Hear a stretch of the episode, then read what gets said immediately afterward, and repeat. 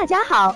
欢迎收听接好运啦 FM。如果你正在准备孕育宝宝，却不知道怎么科学备孕，或者正和试管婴儿打交道，都可以来听听我们的好运大咖说。大咖说什么？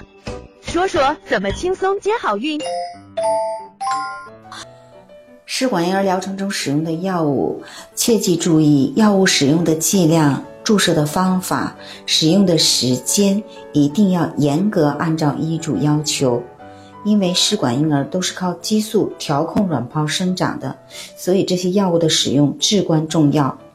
那么，克罗米芬、来曲唑、补佳乐、地屈孕酮、阿司匹林、强地松、艾乐维这些药物都是在饭后服用的。如果是空腹服用，有些药物可能会刺激到您的胃肠。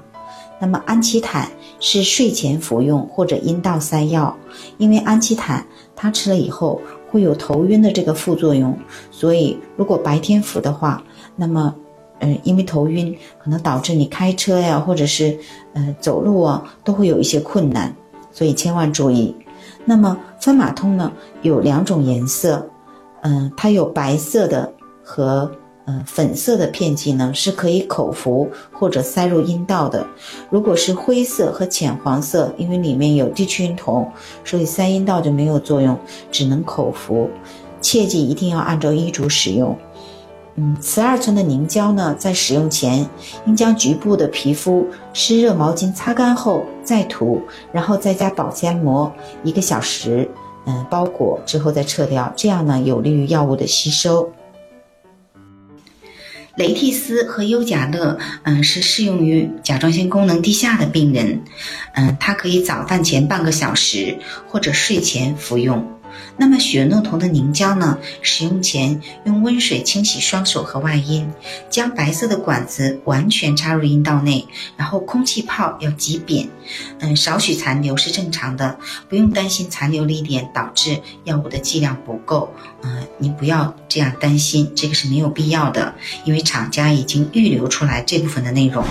那每个人的吸收能力是不同的，有的人。完全吸收没有药渣排出，有的人呢，嗯，就会吸收相对来说没那么多，那药渣的排出呢就会受阻，有的时候可能堵在里面，需要清理一下。那如果说自己清理有困难的，可以到医院来，但是你不用担心，不属不管你属于哪一种情况，那塞一支血诺酮，每天有塞一支的话，这个血药浓度是能够达到保胎的需求的。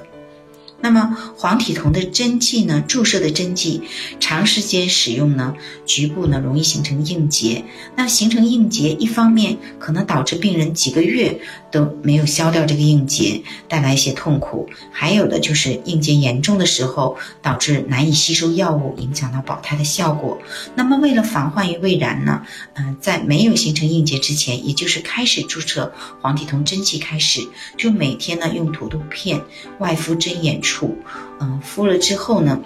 再用保鲜膜膜在这个土豆面上面，然后呢，在保鲜膜上面呢，再做一些热敷，每天呢热敷三十分钟，这样能减少形成硬结的风险。